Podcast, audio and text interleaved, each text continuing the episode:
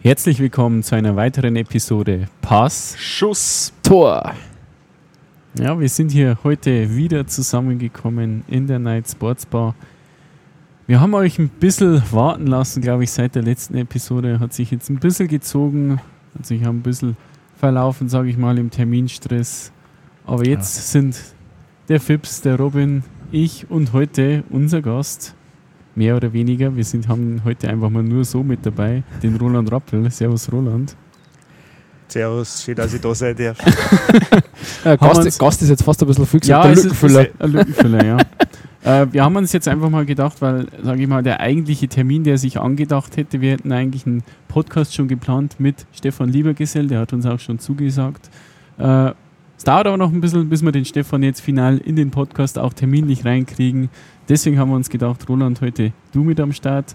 Ähm, vertrauen natürlich einmal mehr auf deine Expertise, die wir schon im Behind-the-Scenes-Podcast mehr oder weniger ja, mehr äh, belauschen durften. Man, man muss jetzt, ja gleich, aus, glaube ich. Ja, nein, man muss ja gleich mal dazu sagen, wir haben ja von Anfang an gesagt, dass äh, ein Gast also sei es Spieler oder irgendjemand anderes, dass das eigentlich was Besonderes sein soll in unserem Podcast. Ja. Eigentlich soll sich das gar nicht so sehr um, ähm, um das drehen, sondern das soll ja eher eine lockere Runde aus uns äh, Dampfplauderern, sage ich jetzt mal, äh, sein.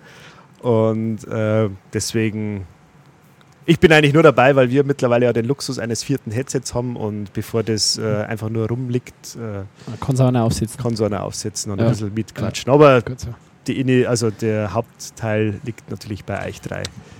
Ich versuche mich da im Hintergrund zu halten. ja, Männer, ähm, der Marco hat es vorhin angesprochen. Ähm, terminlich haben wir es jetzt die letzte Zeit nicht geschafft, aber ich glaube, das können wir ganz gut als Ausrede nehmen. Wir haben einen vollen Kalender gehabt, spieltechnisch. Äh, letzte Folge war, glaube ich, kurz nach Weihnachten, kurz nach dem Spitzenspiel gegen Weiden, wenn man nicht Österreich 27. Dezember 2023. Genau. Ja, und äh, ja, danach ist schwer gependet, wenn genau. mich nicht alles täuscht. Und genau.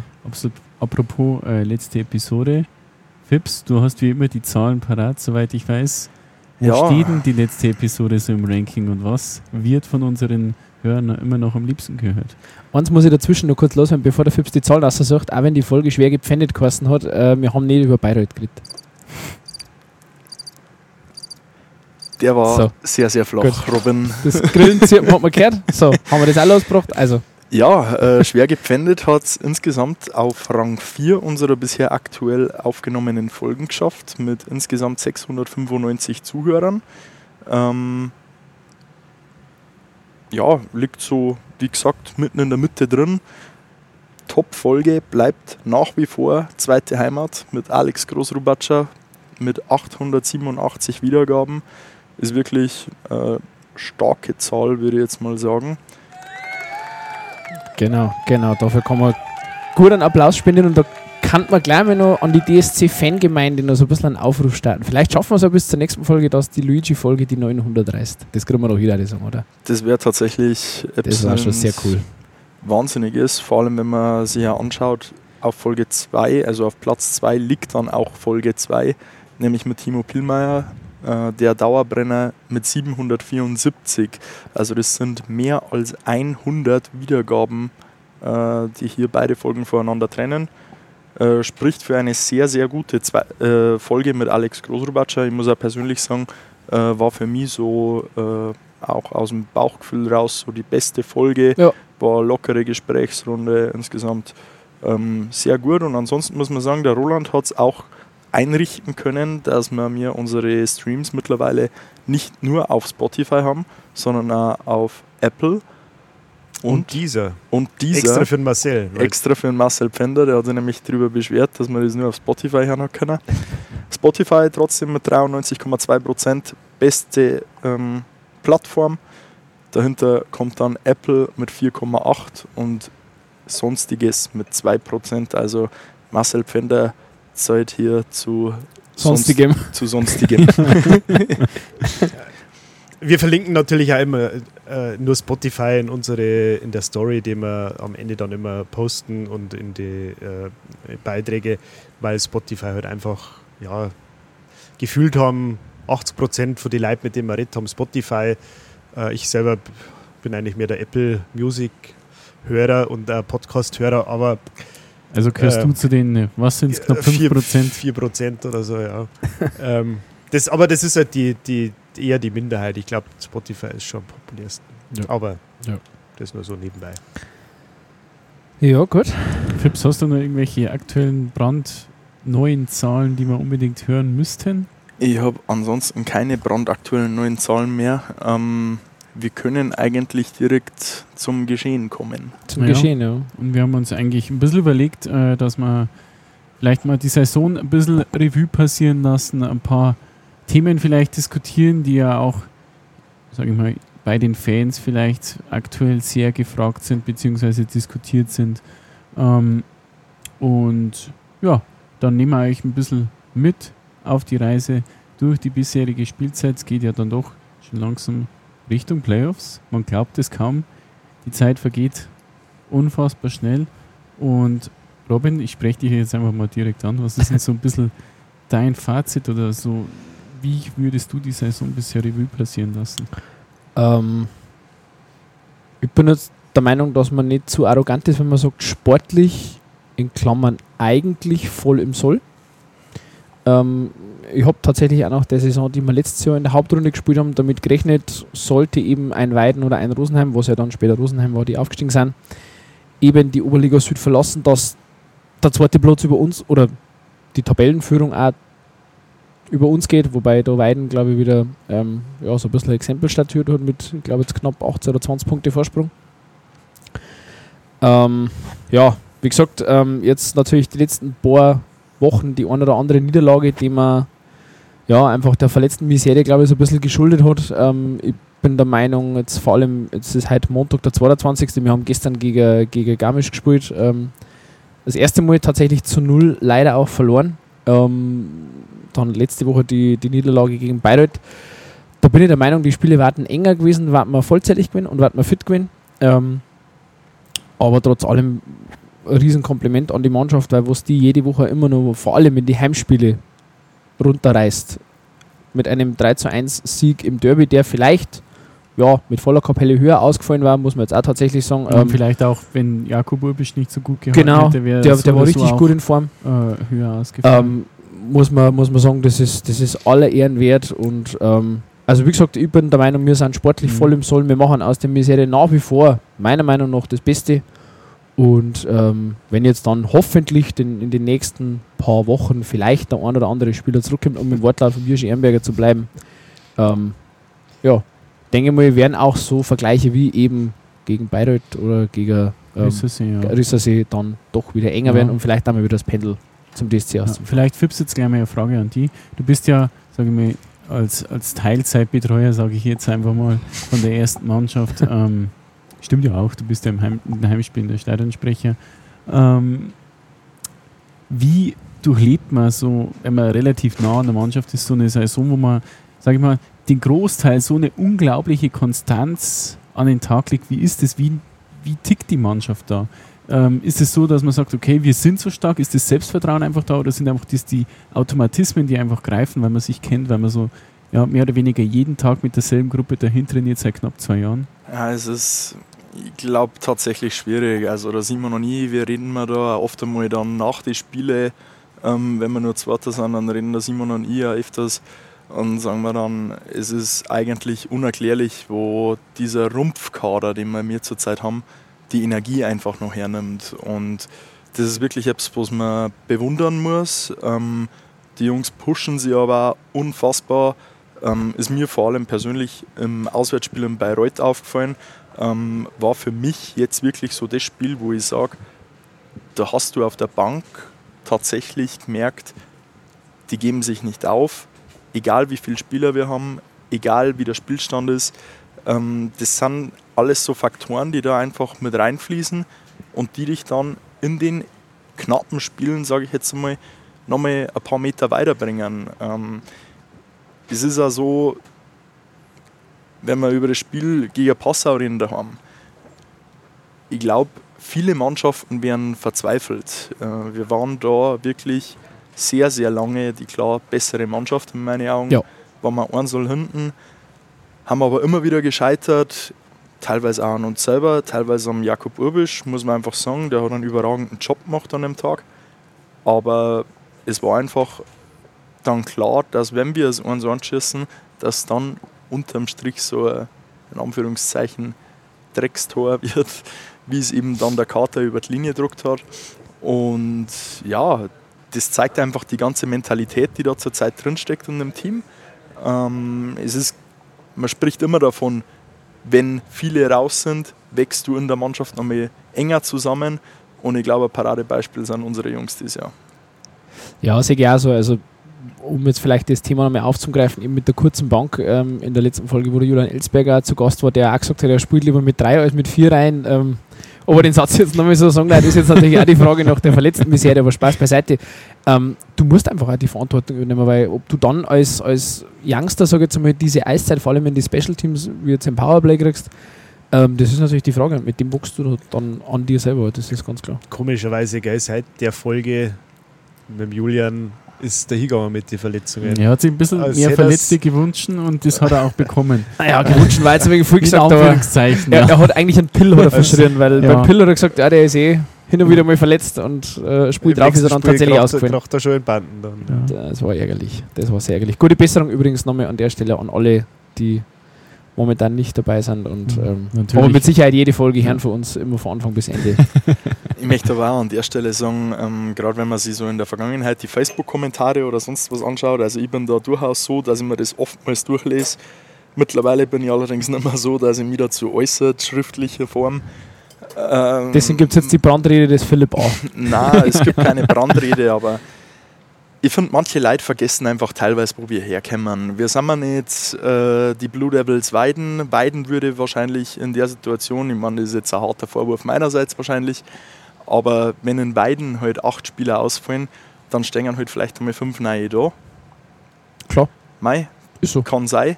Allerdings sollte man ja nicht vergessen, wo wir herkommen. Ähm, ich finde eher, man sollte stolz sein auf das, was wir hier in Deckendorf haben. Wir spielen trotzdem unfassbar stark in meinen Augen.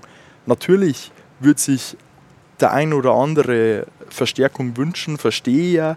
Allerdings muss man auf der anderen Seite auch sehen, wir haben drei Leute in der Saison geholt, die nicht am Anfang im Budget drin waren. Das war zum einen der Alex Großrubatscher, und dann natürlich während der Saison jetzt noch der Marco Basler und jetzt eben auch der Martin Heinisch, bei dem wir jetzt hoffen, dass er dann wieder spielen kann und das erste Mal für uns spielt. Ähm, das ist einfach ja, schwierig bei uns. Natürlich, wie gesagt, wir haben es, glaube ich, damals auch gut kommuniziert, mit dem wir wollen die Saison nicht abschenken. Ist ja. Finde ich wirklich äh, treffende Aussage. Aber ab einem gewissen Zeitpunkt kannst du dann einfach das nicht mehr auffangen, wenn dir neun Leute fehlen. Das ist einfach. Ja, und ähm, ich denke, was halt der Faye immer vergessen ist halt, man liest es im Internet auch öfters mal vielleicht in dem einen oder anderen Forum auch, nicht nur auf Facebook, sondern ja, das Gehalt zahlt ja eh die Krankenkasse oder beziehungsweise die Berufsgenossenschaft. Äh, darf man aber auch nicht vergessen, es ist ja nicht nur, sage ich mal, das Gehalt, man muss es ja, glaube ich, bis zu sechs Wochen dann selber noch weiterzahlen. Genau. genau. Äh, und dann ab der siebten Woche wird es erst übernommen, wenn man das jetzt einfach nur mal als Beispiel hernimmt. Das wäre jetzt, wenn sich ein Spieler jetzt verletzt, dann wäre quasi mehr oder weniger ab März wäre dann erst die Übernahme, wo man dann eigentlich schon wieder in die Playoffs reingeht. Ähm, zum anderen ist es ja nicht so, dass diese laufenden Kosten ähm, übernommen werden, wie zum Beispiel, wenn jetzt einer hier Wohnung, Wohnung Auto, Auto genau. äh, sonstige Nebenkosten, die halt, sage ich mal, so im, im Vertrag auch mehr oder weniger festgesetzt sind, beziehungsweise was hat der Spieler auch vom Verein für Leistungen bekommt, wie auch immer die ausschauen mögen, das wissen wir ja nicht. Das, ähm, ja das sind fortlaufende Kosten, die einfach fix da sind. Und sagen wir für jeden neuen Spieler, es ist jetzt blöd daher geredet, sage ich mal, nur weil jetzt der Martin Heinisch kommt, sieht ja der Petrus Luca nicht aus seiner Wohnung aus. Also es ist ja, das, das, das sind genauso Punkte. Ja, ja, ja. Wir, wir, wissen natürlich auch alle nicht, wie die Verträge gestaltet sind äh, bei uns, aber die, die, die Berufsgenossenschaft oder Krankenkasse übernimmt ja auch nicht immer das volle Gehalt, ja, sondern es gibt halt dann eine, ich weiß jetzt nicht, ich bin da, wie gesagt, kein Experte, nur 70, 60 Prozent, keine Ahnung, 80, wie früher immer. Und ähm, manche Spieler lassen sich das äh, dann im Verletzungsfall aber auch noch vom Verein bezahlen. Das, die, das hat man auch schon öfter mal gelesen. Also nur weil ein Spieler jetzt verletzt ist, heißt das nicht, dass er dich dann ab dem Zeitpunkt oder auch nach sechs Wochen kein Geld mehr kostet. Das ist Ja. halt äh, ein Irrglaube, der leider halt weit, weit verbreitet ist. Man muss vielleicht eins noch ergänzend dazu sagen, das ist jetzt mir vorhin noch, noch so ein bisschen gekommen. Ähm, eben auch eine Personale Alex Grusubatscher, die eben nicht eingeplant war, wo mich ich aber vor der Saison unfassbar gefreut habe, dass er wieder gekommen ist, weil jetzt, man stelle sich vor, dieser Spieler käme auf den Markt und wir hätten nicht zugeschlagen. Kannte man jetzt durchaus vorstellen, dass auch Kritik geäußert worden wäre, warum er denn diesen Top-Oberliga-Verteidiger, der da auf alle Fälle ist, nicht wieder heimholt. Deswegen ähm, Haben natürlich in Anführungszeichen. zweite Heimat. Ja, zweite Heimat. Ähm, Ähm, na, das, das ist auch nur so ein Punkt. Ähm, ich glaube, das, wenn man eben nicht getan hätte, hört jetzt ein bisschen hart, da ist auch keinerlei Vorwurf, war wahrscheinlich auch geschimpft worden. Ja, ähm, ich finde generell, dass oftmals in vielerlei Hinsicht zu viel geschimpft wird. Ähm, ist einfach mein Empfinden in dem Moment. Ähm, ich möchte aber an der Stelle nur sagen, wir sollten uns auch teilweise vielleicht anschauen, wie andere Vereine in der Liga dastehen, die ja teilweise öfter sogar mehr Budget im Kader haben, wo ich mir dann denke, wir könnten einfach mehr Stolz auf das sein, was wir aktuell da haben. Wir haben ja bislang wirklich eine überragende Saison gespielt. Und dann ist es einfach so ein Paradebeispiel für mich. Memmingen, ähm, ich persönlich habe in der Saison damit gerechnet, dass stärker sind wie letztes Jahr. Ich habe gemeint, nach der letzten Saison, das war so ein bisschen so ein Hallo wach. Allerdings auch diese Saison hat es Memmingen wieder schwer, muss man sagen. Und dementsprechend ja, muss man da umso mehr einen Hut ziehen vor unserer Mannschaft. Ich finde es einfach sensationell, was wir da sowohl in der Tabelle als auch am Eis äh, liefern. Also wie gesagt, das ist, glaube ich, unbestritten, dass man die, die, dass die Leistung, die aktuell im abgerufen wird, aller Ehren wert ist. ja, und man darf sie mit Sicherheit auch äh, nicht im Irrglauben hingeben, dass jetzt zum Beispiel die sportliche Führung oder, sage ich mal, der Stefan als kaufmännischer Leiter mehr oder weniger vom DSC sich nicht Gedanken machen und sagen, okay, ähm, da fallen jetzt neun Spieler aus, ist mir jetzt egal, ist halt so.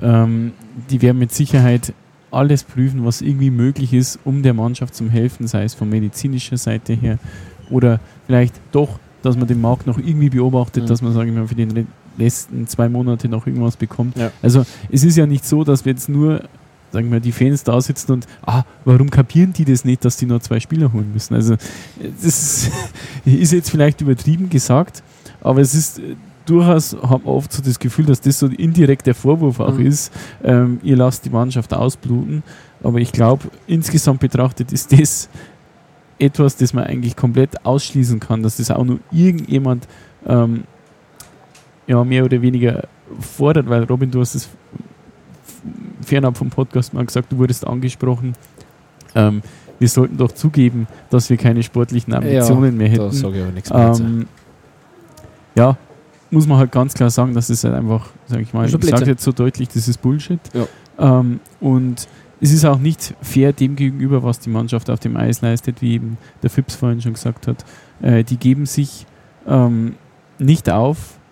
die reißen sie in den Arsch auf. die reißen sich einen Arsch auf, versuchen das Beste aus der Situation zu machen und vielleicht sollte man das auch einfach mal, diese kämpferische Einstellung mal ähm, mitnehmen und nicht immer Genau. diese, sag ich mal, diese in Anführungszeichen äh, Jammerei äh, auf hohem Niveau betreiben, äh, weil selbst wenn wir jetzt nur in Anführungszeichen am Ende den vierten Platz, weil ich sage, weiter rutschen wir so oder so nicht mehr ab, ähm, nur haben, dann haben wir immer noch eine sehr gute Ausgangslage in den Playoffs. Und wenn wir dann vielleicht wirklich irgendwann mal wieder komplett sind oder kompletter werden, weil ich glaube nicht, dass wir in dieser Saison noch irgendwann mal komplett sind. Ähm, Also kann man, glaube ich, schon ausschließen, nachdem Ja. ja beim Peters Lukaler Saisonende schon ja, aber da, bekannt geworden ja, ist.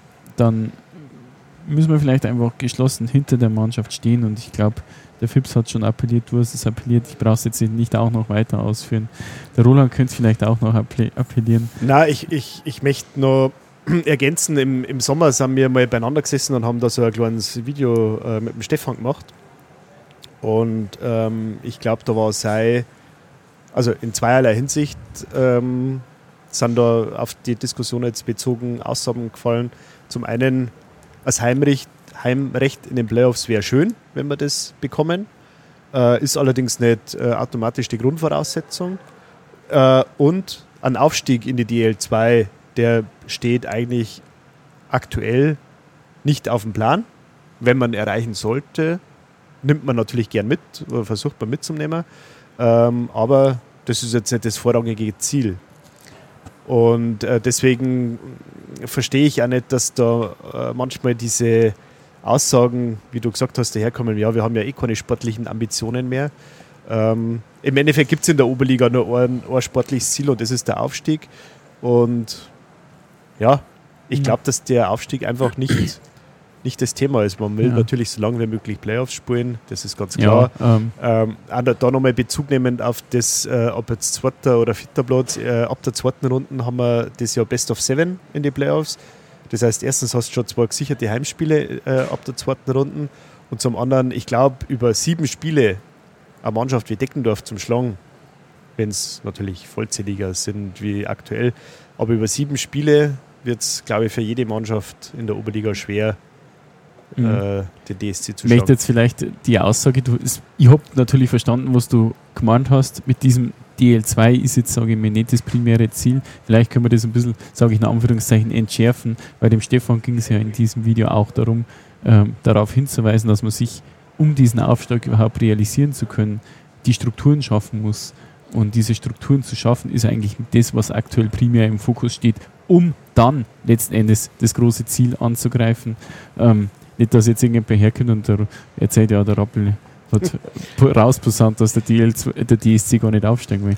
Ähm, Nein, es ist, nicht, es ist halt nicht aktuell äh, das vorrangige Ziel und ich glaube, damit da geht man ja einen, einen Schritt nach dem anderen, wie jetzt, ja. man, man muss sich da jetzt nochmal Rosenheim anschauen. Rosenheim äh, hat vielleicht äh, ein bisschen mehr, ein bisschen ein traditionsreicheres Umfeld wie der DSC und vielleicht ein bisschen äh, mehr Potenzial. Das äh, muss man mal äh, von dem losgelöst sehen.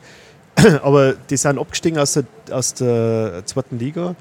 Und die haben, ich weiß nicht, wie lange haben sie gebraucht? Vier Jahre, fünf hm, Jahre? Fünf oder sechs Jahre. Äh, bis die wieder an die, äh, an die DL2-Dinger kennen.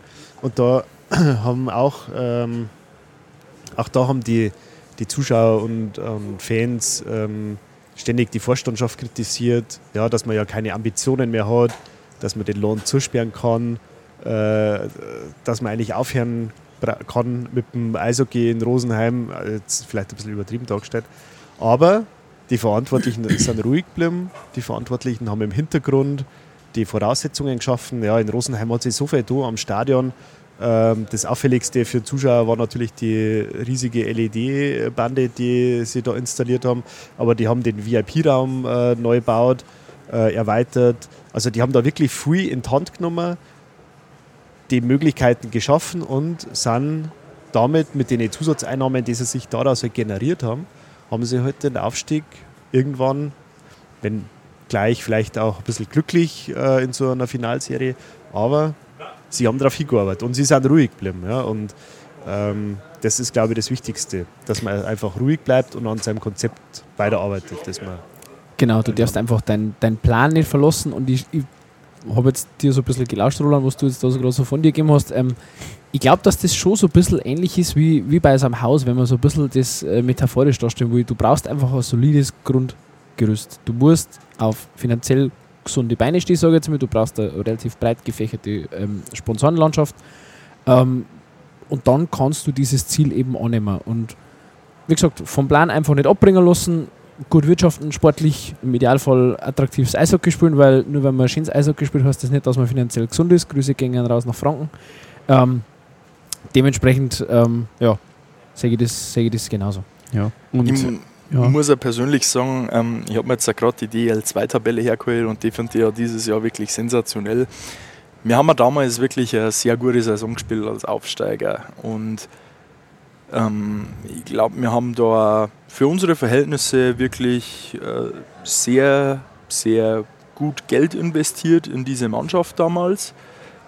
Aber wenn ich mir jetzt zum aktuellen Zeitpunkt die DL2-Tabelle anschaue und mal so drüber spekuliere, welche Kader, welches Budget, das da im tiefsten Tabellenkeller steht, wie Bietigheim, Dresden, Rosenheim, Selb, das sind alles Kader, die für mich absolut nichts da hinten verloren haben. Allerdings muss ich auch sagen, ich tue mir generell schwer, dass ich von den ganzen Kadern, die die DL2 hat, jemanden da ans Ende sitze. Mhm. Weil einfach die Liga mittlerweile so ausgeglichen ist, auf einem Top-Niveau aber ist. Es kann jeder gegen jeden gewinnen. Es ist einfach so. Und die DL2 wird von Jahr zu Jahr stärker und du musst dann eben auch schauen, falls es irgendwann dazu kommen sollte, dass wir da wieder hochkommen, mit welchen Mitteln, dass du dich da selber wieder etablieren kannst. Dass du sagen kannst, okay, dieses Mal halten wir die Klasse, dieses Mal schaffen wir es einfach. Ich glaube, es wäre durchaus möglich, wären wir damals nicht abgestiegen, dass wir jetzt immer noch in der DL2 wären. Und ich glaube, da wird mir der ein oder andere zustimmen. Aber es ist einfach damals sehr, sehr viel zusammengekommen, dass wir mir am Ende dann letztendlich abgestiegen sind. Wenn ich drüber nachdenke, Jahre zuvor war Heilbronn mit 40 Punkten abgeschlagen letzter, sind nicht abgestiegen. Uns hat es halt dann erwischt. sind drei oder viermal am grünen Tisch sogar in der Liga geblieben. Ja, Ja. Es hat äh, äh, jahrelang keinen sportlichen Absteiger gegeben aus der Liga. Äh, und ausgerechnet, in- also Rosenheim war meine der letzte sportliche Absteiger. Ähm, Nach Rosenheim dann Garmisch. äh, Garmisch ist pleite gegangen. Genau, Ja. also kein Bayreuth- sportlicher Absteiger, sondern Bayreuth- eben wirtschaftlich. äh, Bayreuth war sportlicher Absteiger und ist dadurch in der Liga geblieben. Ähm, wie gesagt, Heilbronn hat es keine Ahnung wie oft geschafft irgendwie, weil Landshut mal weggefallen ist und ähm, dann auch wieder was in der DEL passiert ist. ja, dann ist Bremerhaven ja äh, aufgestiegen, äh, Schwenningen ist damals aufgestiegen, also wirtschaftlich aufgestiegen. Ja, und das ist auch so, so, so eine Diskussion, ähm,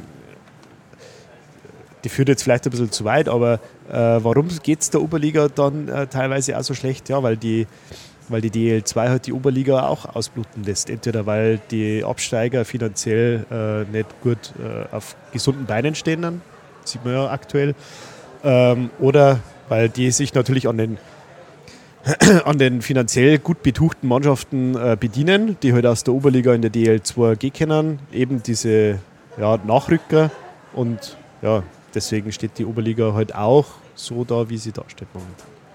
Aber das fü- würde jetzt, glaube ich, zu weit werden. Das wäre eine Diskussion, die wir dann mit dem Stefan. Genau. Genau so sehe ich es auch. Ich glaube, jetzt brauchen wir mal einen Themawechsel. Ha? Ja, ich hätte einen vorbereitet tatsächlich. Schieß Ähm, los. Und zwar habe ich mir gerade mal die Tabelle von der Oberliga Nord angeschaut. Ja, Und ähm, mich darf mal von euch drei so interessieren. Habt ihr einen Wunschgegner in die Playoffs?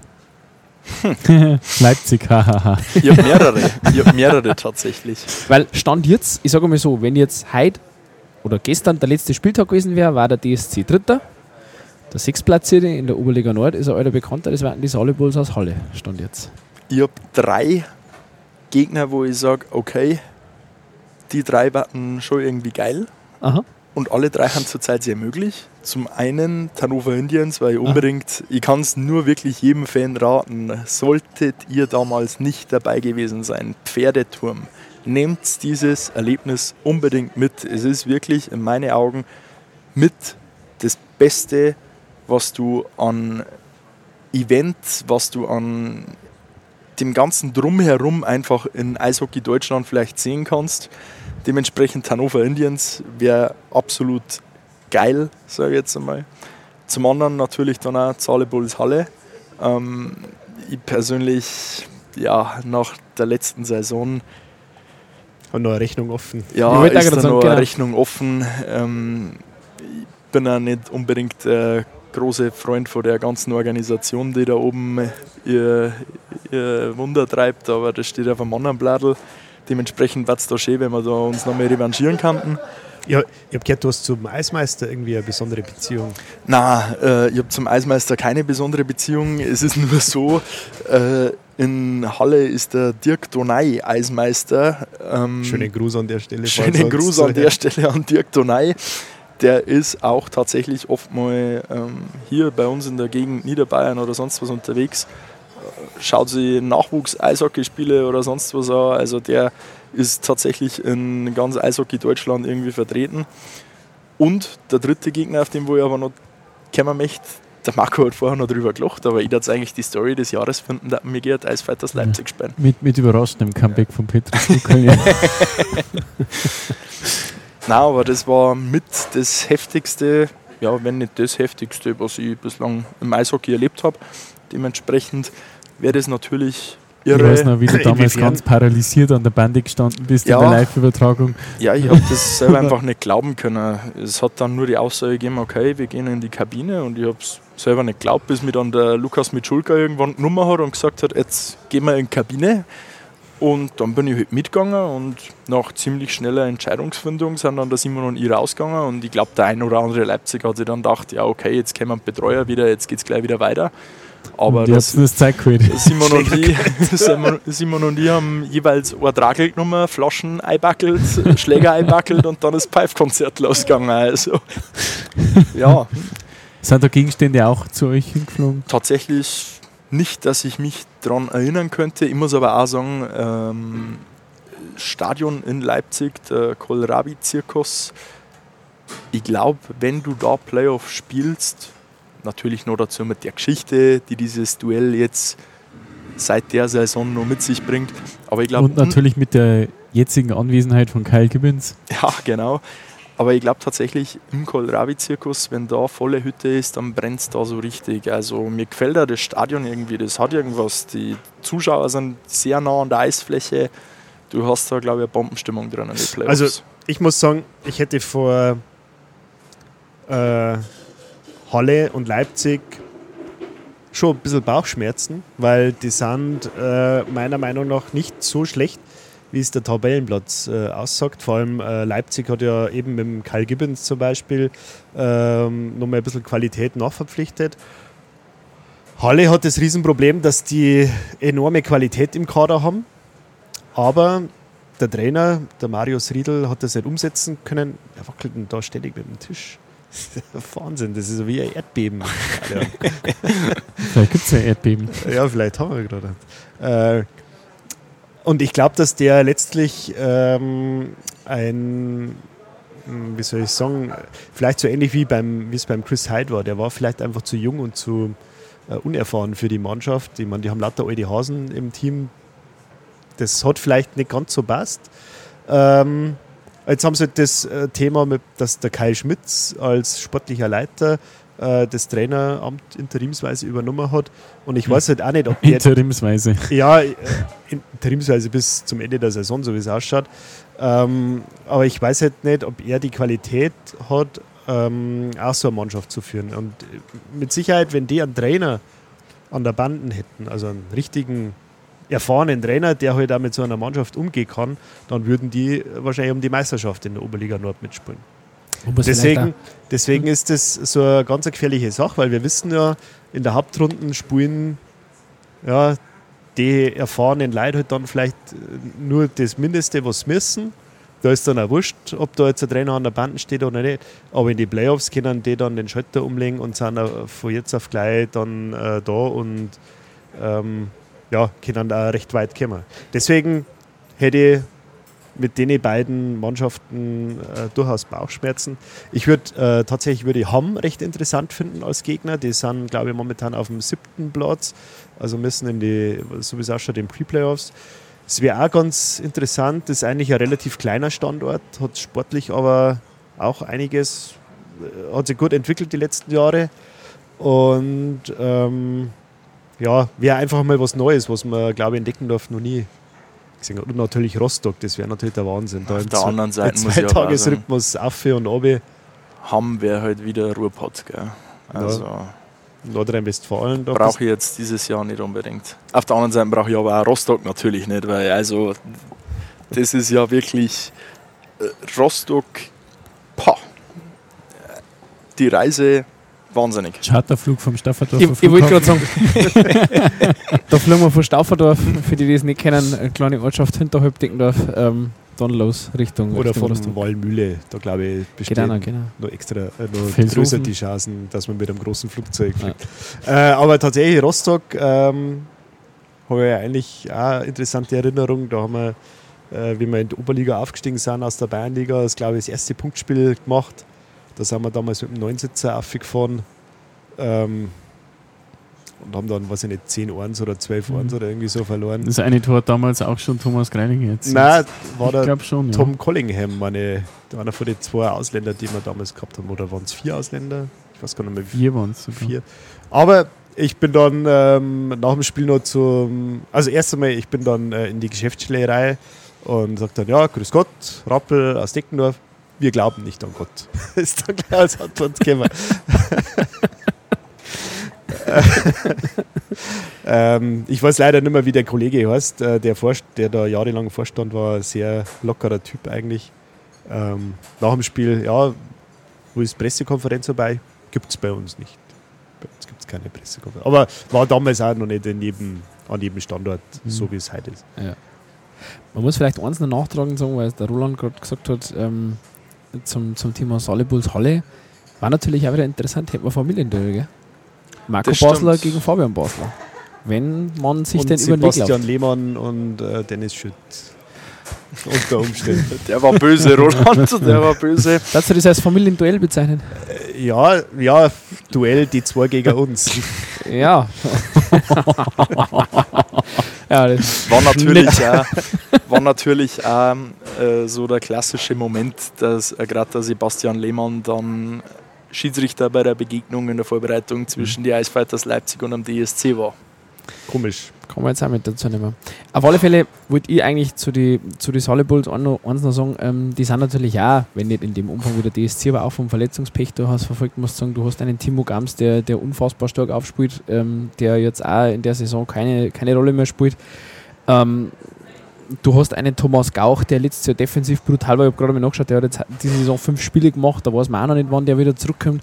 Ähm, ich glaube, dass das schon auch wieder so, so Themen haben, die einfach eine Mannschaft dann schon aus dem Konzept bringen können, was dann natürlich unsere Leistung wieder umso mehr eigentlich hervorhebt, dass man eben weiterhin so stabil spielt und nicht einbricht. Mhm. Ähm, Apropos man hat sich auch, man hat sich auch namhaft noch verstärkt, jetzt mit äh, Sakian aus der D, äh, DL2, dann den Adam Domogala haben sie noch geholt. Ähm, wie gesagt, ich, bin da ehrlich gesagt beim Roland. Also ich glaube, Halle wäre besser als der aktuelle Tabellenplatz, deswegen müsste ich tatsächlich nicht unbedingt als Playoff-Gegner haben. Haben aber natürlich auch letztens gegen Herford äh, vier Ohren oder so. Genau. Herford ist aber in letzter Zeit auf einmal, seitem dass der Marcel Pfänder die Aussage gebracht hat, Herford kriegt von Spiel zu Spiel mehr oder weniger auf den Sack, hat Herford Punkte geholt ohne Ende. Also möchtest du quasi sagen, dass äh, Der Marcel Pfänder war so. Herf äh, die Herforder den Podcast mit Marcel Pfänder gehört Genau. haben? Und Wahrscheinlich. haben sie gedacht, Ja. dem zwang wir's. Okay, Genau. Grüße gehen raus nach Herford.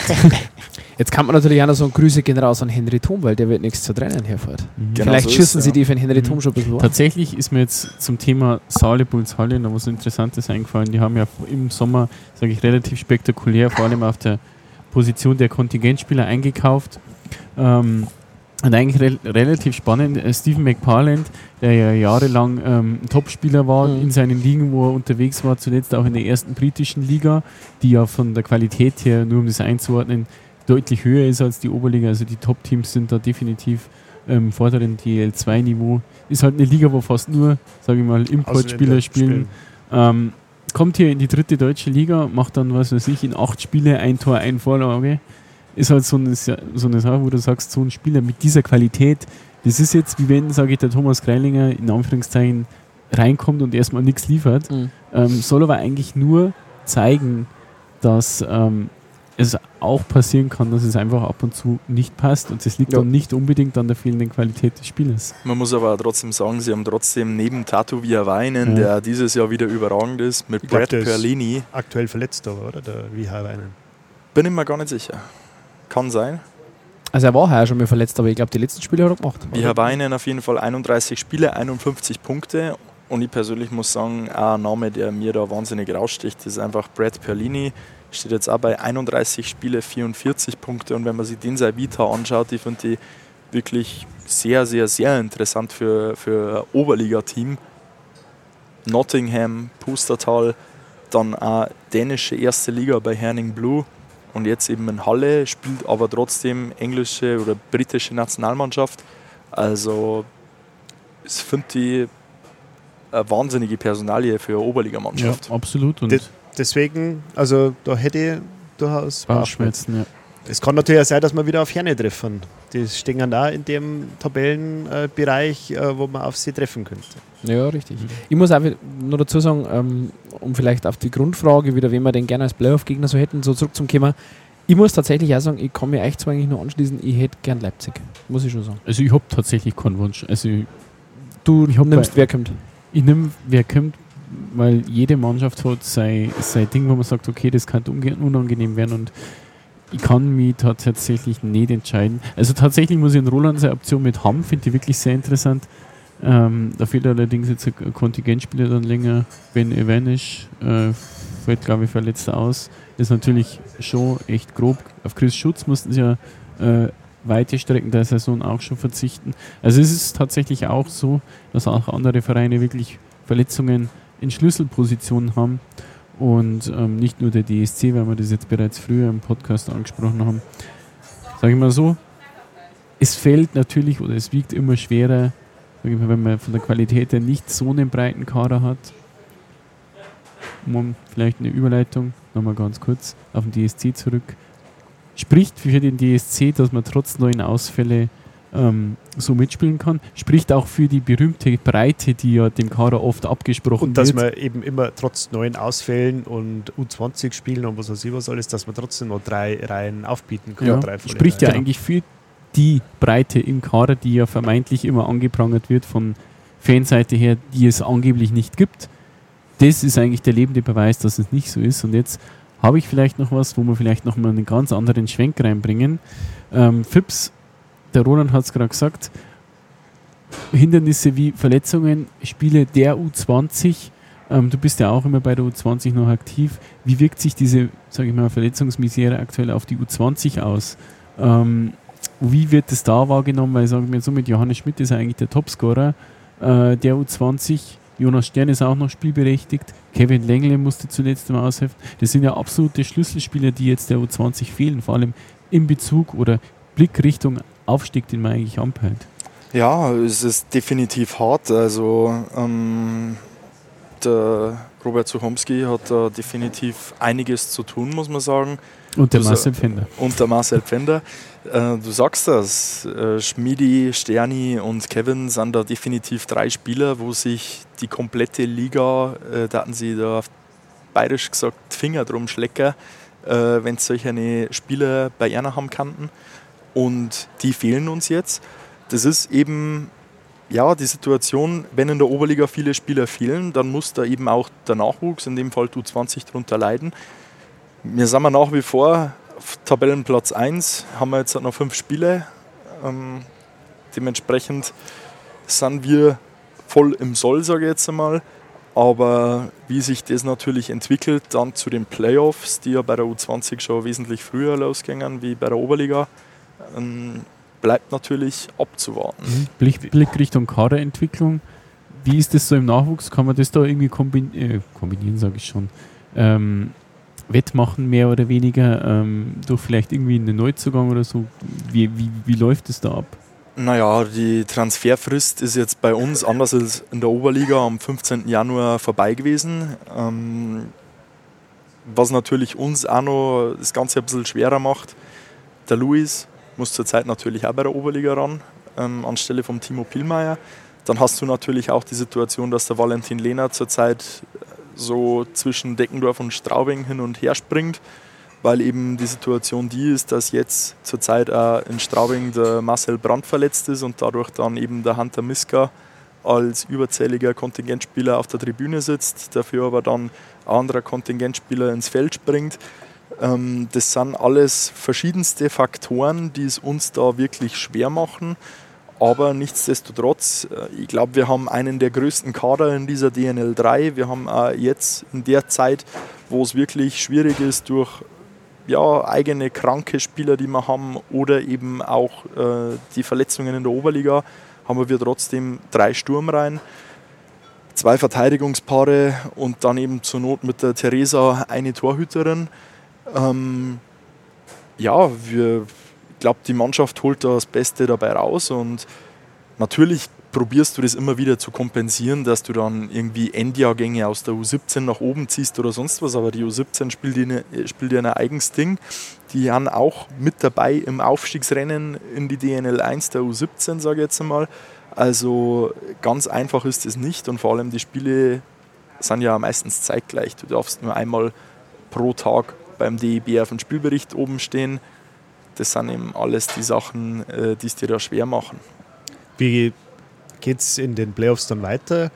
Ähm, ich habe mir gehört, äh, dass ja da nur Vereine teilnehmen dürfen, die nur zwei Ausländer einsetzen. Äh, in der, grundsätzlich darf man ja in der Saison mehrere Ausländer einsetzen. Ja, das ist ja diese EU-Regelung. Das Gentleman's äh, Agreement. Genau, aber ich glaube, der DEB hat ja gesagt, okay, aber Playoff dürfen nur die spielen, also aufste auch aufsteigen, dürfen dann nur die spielen, die nur zwei Ausländer einsetzen. Und ich glaube, da bleiben nicht mehr viel übrig in der Liga. Ja, genau so ist. Ähm, wenn man sich generell die ganze Liga anschaut, also ich persönlich, vielleicht kann ich dazu auch was sagen, ich finde es völlig nachvollziehbar, dass sich ein Verein wie der EC Peiting zum Beispiel schwer tut, so in der Münchner Region, wo du einfach viele große Vereine hast, dass du dir da einfach schwer tust als U20-Team ähm, einen Stamm an starken deutschen Spielern an dich zu binden, mit dem du dann erfolgreich Eishockey spielen kannst. Deswegen sage ich da nichts, wenn so ein Team dann gerne mal fünf oder sechs Tschechen, Österreicher oder sonst was hat. Allerdings äh, finde ich es fragwürdig an der Stelle, dass zum Beispiel die selber Wölfe, ähm, die nutzen da eine geografische Lage zur Tschechischen Republik einfach in meinen Augen zu sehr aus.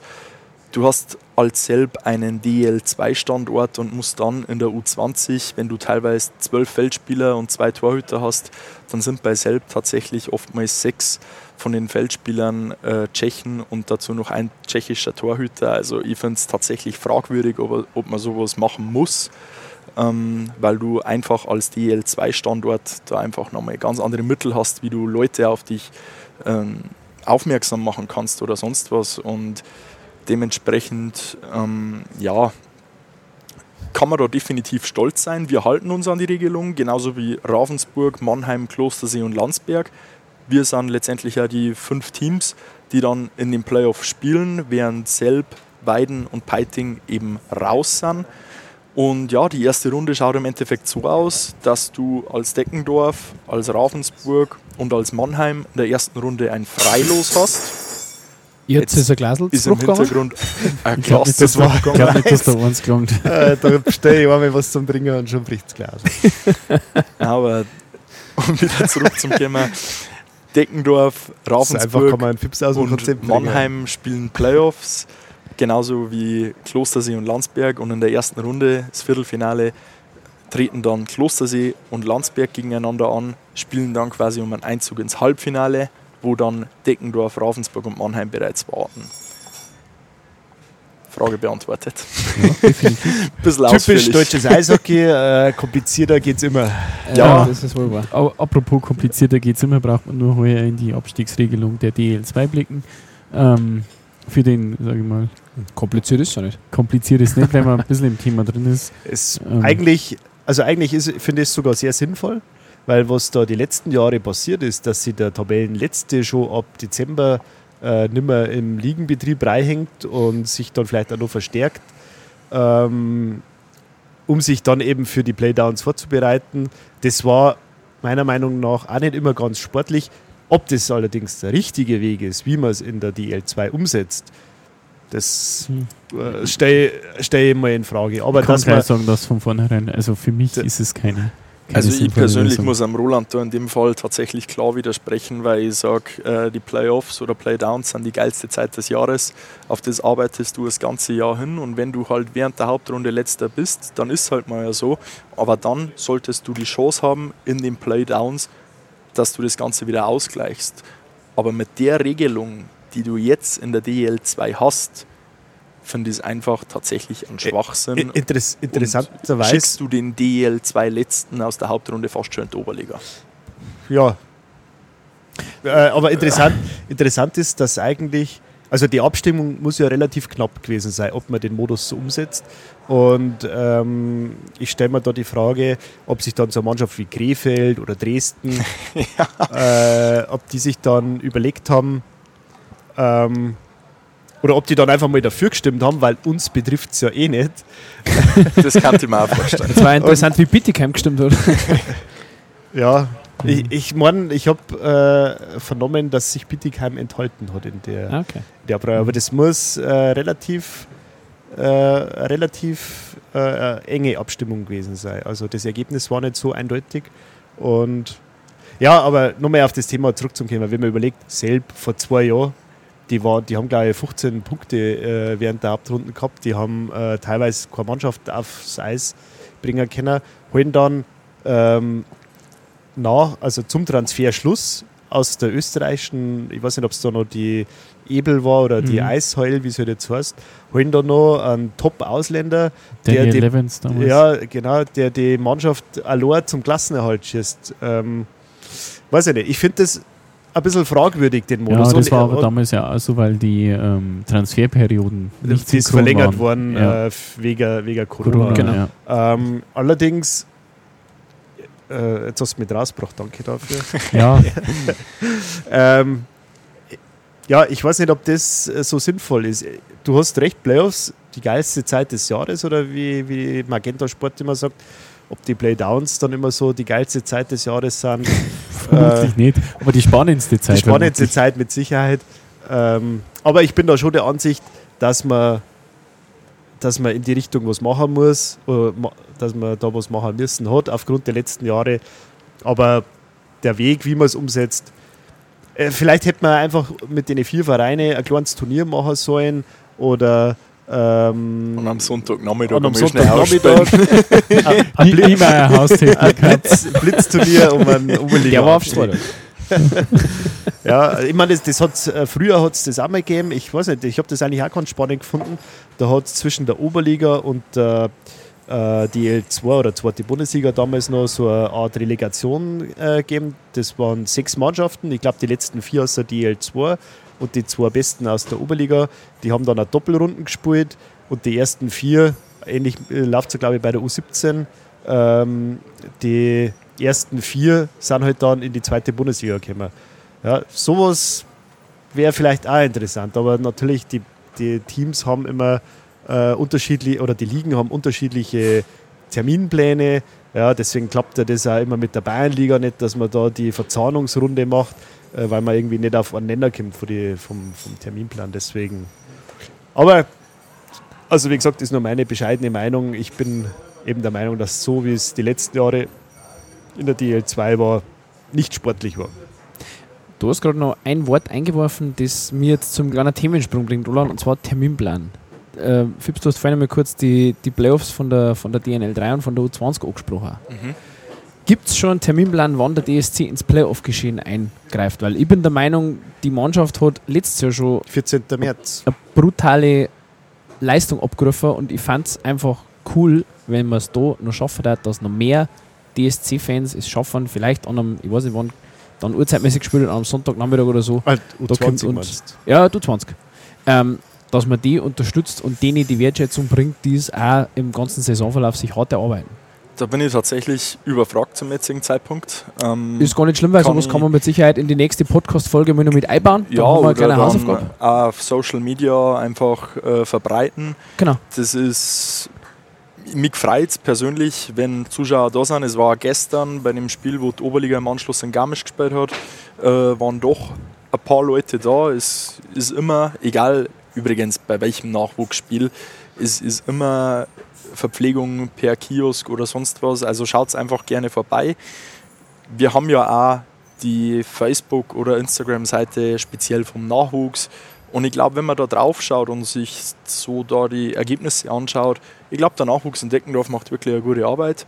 Ähm, wir haben auch da wirklich gute Trainer für sowas, muss man echt sagen. Also, wenn man sich unsere Trainer in Deckendorf anschaut im Nachwuchsbereich, was wir für Namen eigentlich hier haben, das ist ja eigentlich wirklich sensationell. Und dementsprechend schaut es einfach mal vorbei, egal was für eine Mannschaft, informiert euch im Vorhinein in die sozialen Medien und dann, ja, Seht Äh, ich- auch da Eishockey. Ich kann da nur auf äh, letztes Jahr zurückblicken, auf das Playoff-Duell gegen Mannheim. Äh, das war, glaube ich, am Samstagnachmittag und am Sonntag um 10 Uhr in der Früh oder so. Das war auch als Zuschauer äh, recht spannend. Ja, Ja, das, hat halt- fast schon, äh, das hat fast schon Atmosphäre wie äh, bei den Senioren gehabt, Ja. wo, auf, wo die Spieler zu den Zuschauern aufgenommen haben und äh, äh, Zuschauer und Spielermuttis äh, äh, gestritten haben. Äh, und der Schiedsrichter hat dann, glaube ich, irgendwie, was war da? Der Schiedsrichter hat äh, durchsagen lassen, dass man, dies, äh, dass man unterlassen soll, dass man auf, Auf die Strafbank schimpft. auf die Strafbank was. schimpft. Genau. Mhm. Also, das war schon sehr, Ja, sehr man spannend. muss, man muss generell sagen, auch bei uns dieses Jahr, äh, wir haben ja sehr viele Spiele, da wo es oft einmal drunter und drüber geht. Ist einfach so. Ähm, auf der anderen Seite muss ich aber auch sagen, natürlich, ich bin da Betreuer von der Mannschaft, aber ich bin auch teilweise oftmals ein Fan, wenn dann auch Strafen ausgesprochen werden, weil ich mein, die Jungs müssen es auch lernen. Sie wollen irgendwann selber Profi-Eishockey spielen oder sonst was und du lernst einfach am schnellsten, wenn du mal für etwas bestraft wirst, sei es durch ein Gegentor, sei es durch eine Strafe, die vom Schiedsrichter ausgesprochen wird. Also es gehört alles zum Lernprozess mit dazu. Ja, unschön wird es halt dann, wenn ich mit dem gegnerischen Trainer streiten muss oder sonst was. Passiert auch oftmals, aber ja, sei dahingestellt. Was lernst dann du draus? Ich lerne für meinen Teil Absent über verschiedene Charaktere von Menschen. Das ist jetzt bloß noch ein bisschen was über deinen eigenen Charakter. Werner. Touché! Aber um, um nochmal auf das zurückzukommen, diesen, diesen Lernprozess, da war gestern auch eine ganz eine schöne ähm, Aktion, weil ich habe mir das Spiel gegen Klostersee gestern angeschaut äh, von der U20 und ähm, ein Klostersee Spieler hat wegen einer, muss man vielleicht schon sagen, sehr kleinlichen Beinstellen oder Hakenstrafe was, äh, zwei Minuten gekriegt und hat halt das den Offiziellen wissen lassen, dass er das nicht in Ordnung fand und war da recht aufbrausend und dann hat er gleich noch 2 plus 2 gekriegt, weil Ja. er dann einfach wohl vielleicht was gesagt hat, was man eher nicht hätte sagen sollen oder das in einem zu harschen Ton gesagt hat. Und das sind genau diese Prozesse, die du gerade angesprochen hast, Tipps, ähm, die einfach, ja, äh, wo, wo, wo du einfach dann auch, wenn vielleicht Eishockey ein sehr emotionsgetriebener Sport ist, dich auch wieder so ein bisschen äh, ja, im Das ist, musst. das ist tatsächlich, das lernt man, glaube ich, nicht nur im Nachwuchs. Ich glaube, der Lernprozess ist aber gar im Seniorenalter noch nicht vorbei. Ich muss gerade äh, an die Aussage von Marcel Pfänder letztens denken, als er gesagt hat, ja, wenn der, der Gablik Andi mehr oder weniger pfeift, da weiß er, dass er dem ein bisschen einen Spruch reindrucken kann, den er bei einem anderen Schiedsrichter nicht bringen könnte, weil man sich eben, sage ich mal, aus gemeinsamer Zeit oder aus gemeinsamer Spielzeit, wo man vielleicht auch gegeneinander gespielt hat, kennt. Es ist halt interessant, weil man halt wirklich, je mehr Schiedsrichter auch auftauchen, sage ich, oder neue Schiedsrichter, ist es immer wieder so ein Abtasten. Was kann man machen, was kann man nicht machen? Jetzt nicht nur verbal, sondern auch im Spiel. Äh, das ist in jedem Spiel eigentlich immer wieder eine neue Lernkurve, wo man erstmal lernen muss am Anfang des Spiels, was kann ich machen, was kann ich nicht machen, was ist die Linie. Das betrifft nicht nur uns, das betrifft immer beide Seiten. Mhm. Und dann ist es halt einfach eine Sache, wie schnell man das dann im Griff äh, kriegt. Und dann gibt es halt auch Schiedsrichterkollegen wie den äh, Kollegen Alexander Singer, bei dem man weiß, wenn man einmal was sagt, dann kriegt man sofort zwei Minuten. Und dann gibt es bei uns in der Mannschaft den André Possible, der halt dann trotzdem nochmal was sagt zu ihm und sich dann auch immer noch aufregt, äh, dass er jetzt nochmal zwei Minuten Ja. oben drauf kriegt. Also, äh, da hat man, glaube ich, letzte Saison äh, hat eben der Schiedsrichter uns zweimal hintereinander pfiffen oder zweimal in einem relativ kurzen Abstand. Zweimal hat der Bogi eine Strafe gekriegt, äh, also in beide Spiele und jedes Mal hat er noch nachgemeckert und ja, lernen durch Schmerz, anders geht's. Äh, Äh, manchmal geht's muss das lernen, ja. Das Gott sei Dank gibt es die wahr. 10-Minuten-Strafen deswegen auch nicht mehr, weil sonst müssen wir wegen so einem Schmarrn ziemlich viel Zeit auf der Strafbank Ah, verbringen. Das ist wohl wahr. Andererseits würde sich die Mannschaftskasse freuen wahrscheinlich. Das ist das Ich andere. weiß nicht, gibt es sowas, Mannschaftskasse? Ja, ja, Wie prall gefüllt ist die? sehr. Kannst, also ich weiß, Das wäre jetzt, das wär jetzt könnte- vielleicht noch ein Thema zum Abschluss. Vielleicht Mhm. kannst du uns da mal ein bisschen Einblick gewähren, darf man sowas wann, sagen? wann, man, wann man da einzahlen muss in die warum? Mannschaftskasse. Boah, das sind verschiedenste Sachen. Du hast da einfach so einen Katalog, ähm, der vor der Saison bestimmt wird und dementsprechend, das sind Sachen wie. Wer bestimmt den, um kurz einzuwerfen? das bestimmt eigentlich die ganze Mannschaft. Ähm, soweit ich das weiß, also ich kann jetzt halt nur von dem reden, was bei der U20 zum Beispiel du musst halt dann sämtliche Sachen mit draufnehmen, wie Ausrüstungsgegenstand vergessen, sonst was alles. Also du musst mit allem rechnen. Und ja, es ist nicht so, als würde sowas nicht passieren. Also du, wir haben dieses Jahr bei der U20 tatsächlich schon das ein oder andere Spiel gehabt, äh, wo du dann auf einmal einen Spieler dabei hast, der sagt, oh, ich habe meine Handschuhe in Deckendorf liegen lassen. Und dann stehst du da und denkst da eineinhalb Stunden vor Spielbeginn, ja super, was treiben wir jetzt? Hat da Aber- jemand seine Schlittschuhe mal vergessen? Kommt sowas auch mal vor? Also ich kann mich vor Jahren mal erinnern, dass ein Spieler von damals noch von, die, von Deckendorf Feier mal seine Schlittschuhe in Deckendorf vergessen hat. Die wurden ihm dann Die haben- tatsächlich die- nachgefahren. Ähm, wie wir in Königsbrunn in der Bayernliga gespielt haben, da haben wir am Manuel Bayer äh, damals die Handschuhe oder einen Schläger oder irgend sowas nachgefahren. Der hat, glaube ich, seinen Schläger vergessen. Oder Also ich kann euch sagen, ich, wenn in so einer Mannschaftskasse einziehen müssen, dann wurde die arm. Ich habe gestern das erste Mal Eishockey gespielt und habe meinen Tiefschutz daheim vergessen. Ich habe Mhm. gestern mir da wirst du aber nicht nur arm äh, im Sinne von deinem Gap Battle, sondern da wirst du an anderer Stelle auch noch arm. Ich habe mir gestern überlegt, ich, überlegt, ich block keine Schüsse. Nein, aber Na, aber Ja. was man tatsächlich sagen muss, äh, was ja auch im Eishockey so oftmals gang und gäbe ist, im Sinne von der Mannschaftskasse, ist ja auch das Money on the Board, was es ja auch durchaus gibt, dass ich jetzt zum Beispiel sage, ich mache das auch oftmals an der U20, wenn ich jetzt sage, okay, wir haben jetzt ein wichtiges Spiel, wie jetzt auswärts letztes Wochenende, also jetzt nicht dieses, sondern letztes, auswärts in Selb beim Duell Erster gegen Zweiter, wo du dann natürlich als komplettes Team, keine Ahnung, kombiniert insgesamt auf 300 Euro kommst, äh, die du dir verdienen kannst durch jeden Einzelnen, wenn du das Spiel gewinnst. Also das pusht dich schon ein bisschen. Ja, vielleicht kannst du uns das ein bisschen erklären, wie das funktioniert. Du sagst jetzt, das Team kann 300 Euro gewinnen in, in Bezug auf was? Dements ja, es läuft so, dass du mehr oder weniger vor dem Spiel fängt halt irgendeiner an, dass er sagt, okay, für einen Sieg gibt es von mir 20 Euro in Mannschaftskasse. Und dann zieht halt jeder mit und irgendwann kommst du halt auf Summe X und denkst da, jawohl, jetzt erst recht. Jetzt was wirfst du so rein? Leider oftmals zu viel. Ähm, Gibt es sowas in der Oberliga-Truppe auch? Ja. Okay. Sowas äh, ist eigentlich generell im Eishockey sehr häufig verbreitet. Ich bin da auch durchaus so, dass ich dann oft einmal nach die Spiele in Gästekabine schaue oder sonst was. Ob sie Geld liegen lassen haben? Nein, du, klangst dir nicht Mannschaftskasse du siehst das dann immer, ähm, wenn ein Tape an der Wand hängt und dann einfach mit Edding Rückennummer draufgeschrieben ist und dahinter 100 Euro oder sowas steht, dann weißt du, okay, die haben für das, das gewinnen wollten in Deckendorf, muss man ja sagen, ähm, hätte hätt Spieler X Spieler X einen 100er springen lassen. Ja. Ist bisher noch nicht oft passiert. Ist bisher noch nicht oft passiert. In Deckendorf Ja. bleibt die Mannschaftskasse meistens leer anstelle der Gäste. So, so. Ja, Männer. Roland, was haben wir denn für eine Aufnahmezeit? Ja, der tut einfach die Abspannmusik ein. Über Ja. eine Stunde. Eine Stunde, bereits. zwei Minuten. Eine Stunde, zwei Minuten. Die Zeit vergeht. Das Ganz, glaube ich. war, glaube ich, ein perfekter Abschluss Ja, sehr für diese Folge. Nächstes Mal Mit Stefan Liebergesell. mit Genau. Stefan Liebergesell. Stefan, wir wissen mal, du hörst ja die Folge an. Dementsprechend, du hast die Pistole schon auf der Brust. Du musst jetzt kommen. Du musst liefern. Wir hören uns dann in der Sommerpause wieder.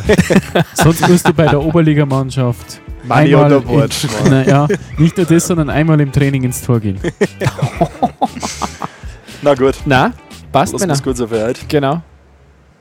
Abspann ist schon wieder aus. Ja. Dementsprechend, Wieder kaputt gelabert. ciao, ciao, bis zum nächsten Mal. Bis dann. Schönen Tag. Ciao, servus.